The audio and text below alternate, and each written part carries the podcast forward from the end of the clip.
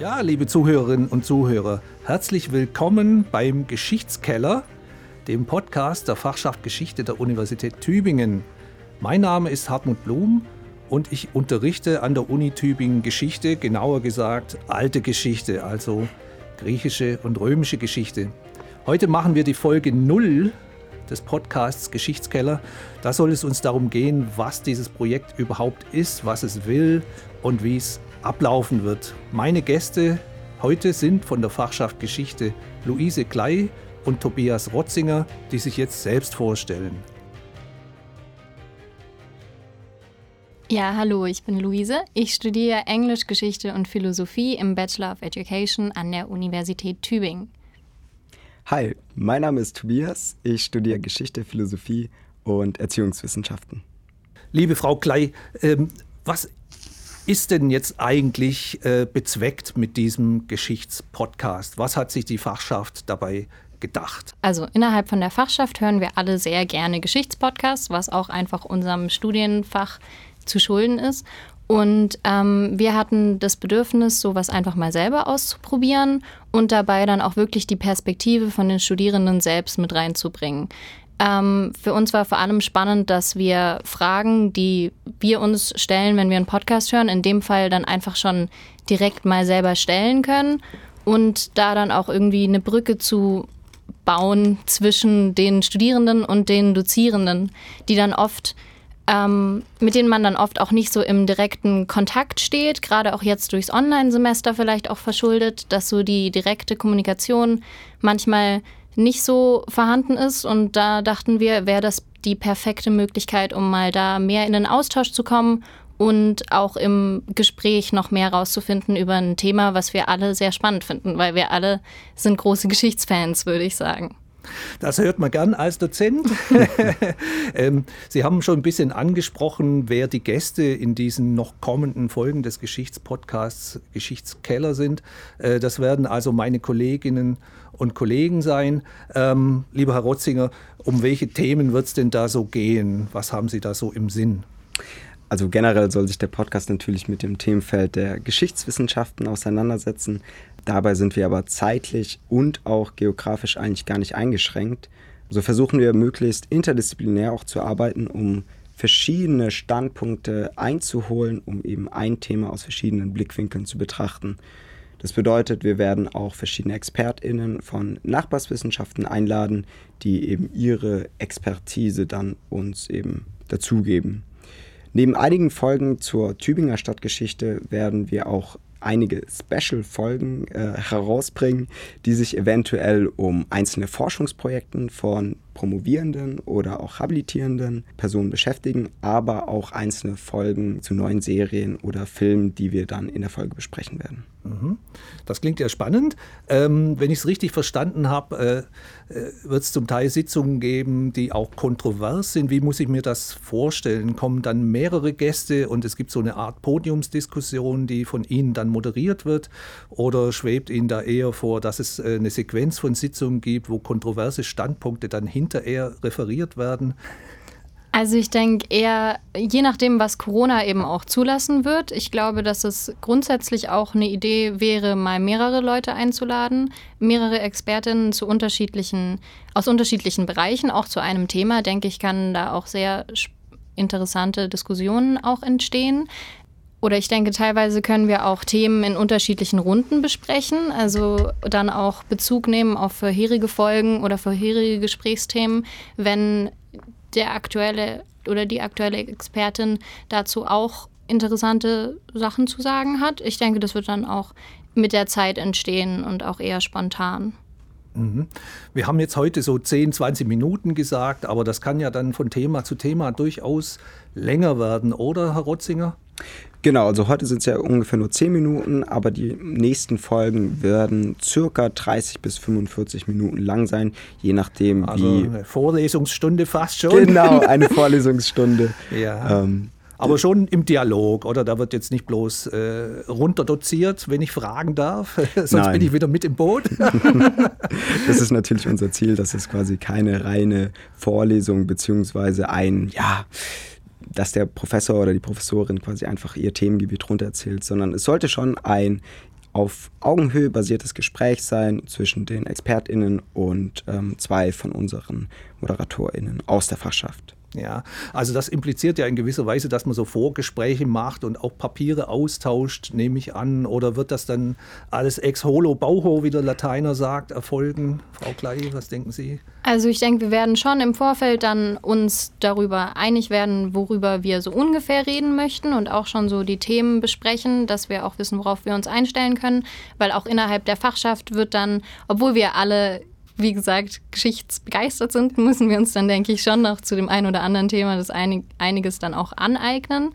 Ähm, wir werden aber trotzdem spontan in dem Gespräch dann auch schauen, wie sich es so entwickelt oder worüber man auch noch sprechen kann. Also es kann ja sehr gut sein, dass da dann auch noch neue Fragen entstehen oder das Gespräch in eine andere Richtung geht, als man jetzt unbedingt beim Vorfeld vorhatte. Ich denke, da ist dann auch wichtig die Flexibilität, von uns auch darauf dann Bezug nehmen zu können und auch interessante Gespräche entstehen zu lassen. Mhm.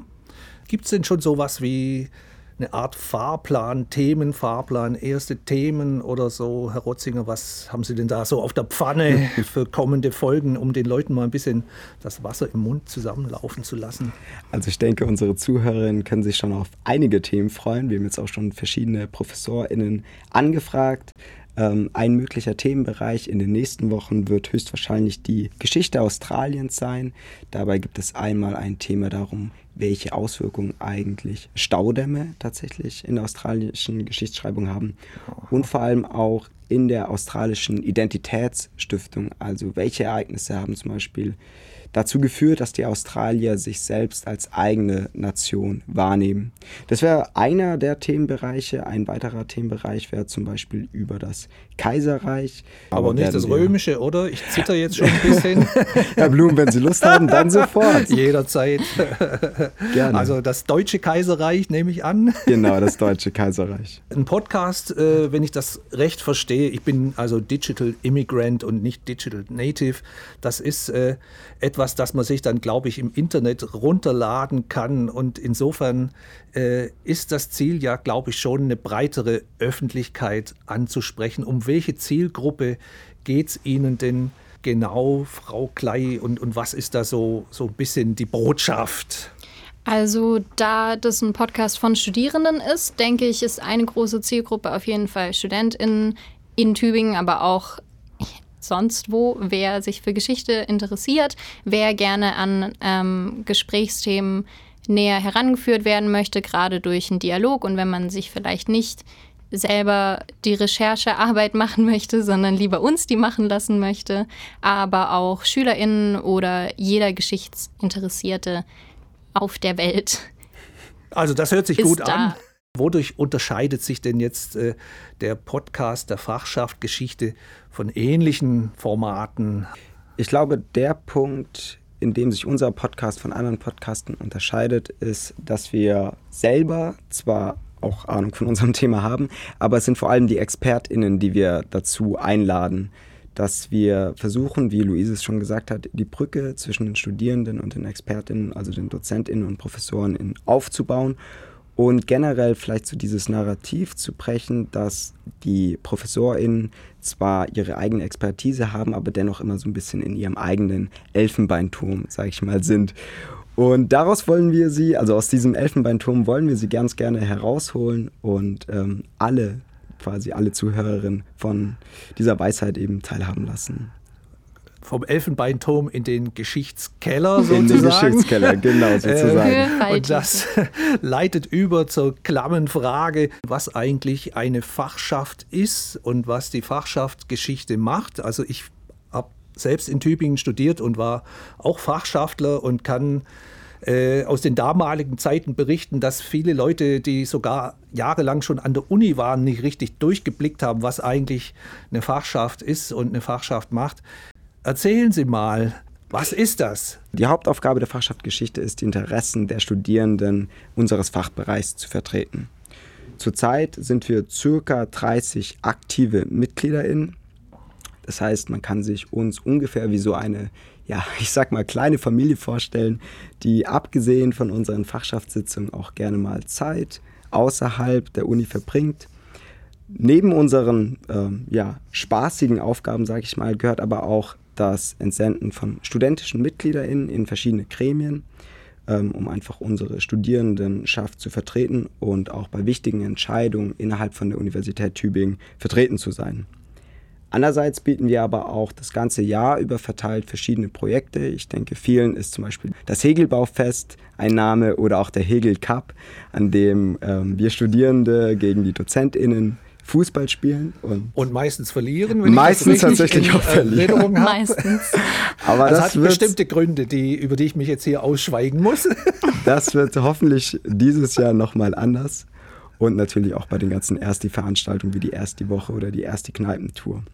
Also die Fachschaft äh, hat ein enormes äh, ähm, ja, nicht Aufgabenfeld, sondern Tätigkeitsfeld oder ein Spektrum des Engagements. Äh, wie wird man denn Mitglied in der Fachschaft? Das hat sich jetzt gerade so angehört, als ob das so eine Art Partei oder ein Verein sei. Aber so ist es ja eigentlich nicht, oder Frau Klei? Nein, eigentlich kann man einfach vorbeikommen. Wenn man Lust hat, an der Gestaltung des Unilebens auch teilzuhaben und gerne auch anderen helfen möchte, sich besser zurechtzufinden, gerade den Erstis, dann ist man da auch eigentlich richtig. Wir treffen uns einmal die Woche Dienstagabend 20 Uhr in U8. Uns findet man auch auf Instagram at fs-geschichte-tue. Okay.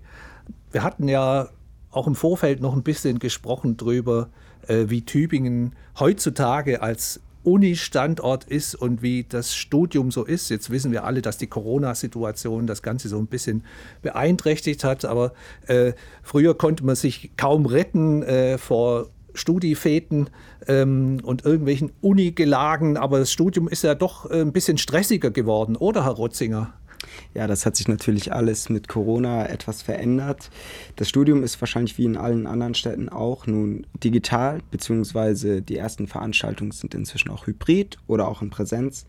Aber nichtsdestotrotz gibt es immer wieder viele Angebote, sei es nun online oder auch tatsächlich in Präsenz, der direkte Kontakt zu den Menschen ist einfach viel besser. Es kommt mehr rum und macht allen Beteiligten mehr Laune und wir hoffen drauf, ähm, dass äh, das jetzt so weitergeht.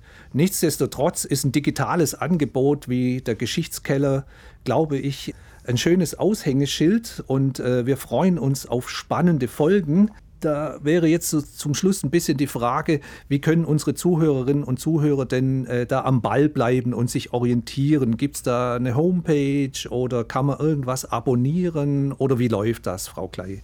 Also einerseits, wie gesagt, auf Instagram findet ihr die Fachschaft Geschichte Tübingen. Da am besten einmal einen Follow dalassen und uns dort auch wissen lassen, ob ihr irgendwelches Feedback zu den Podcast-Folgen habt, ob ihr irgendwelche Fragen habt, auch gerne Themenvorschläge. Ansonsten gibt es auch noch gibt's die E-Mail-Adresse geschichtskeller at Fachschaft, also Fachschaft als fspodcast.de. Ich kann es noch einmal wiederholen. Also unsere E-Mail-Adresse lautet geschichtskeller at fspodcast.de. Da könnt ihr uns gerne auch irgendwelche Anmerkungen, Wünsche für weitere Themenfelder schreiben. Wir freuen uns über alle E-Mails, die wir bekommen. Und auf Instagram gibt es dann auch Infos zu den nächsten Folgen und Ankündigungen. Dann bleibt uns eigentlich nur noch zu sagen, dass es uns sehr viel Spaß gemacht hat, diese allererste Folge von unserem Podcast aufzunehmen. Wir bedanken uns ganz herzlich bei Herrn Blum, der uns bei diesem Start so unterstützt hat. Und wir freuen uns natürlich, wenn ihr bei der nächsten Folge mit dabei seid, bei dem Podcast Geschichtskeller. Geschichtskeller. Euer Podcast für euer geschichtliches Interesse. Bis dahin, macht's gut. Tschüss. Tschüss. Ciao.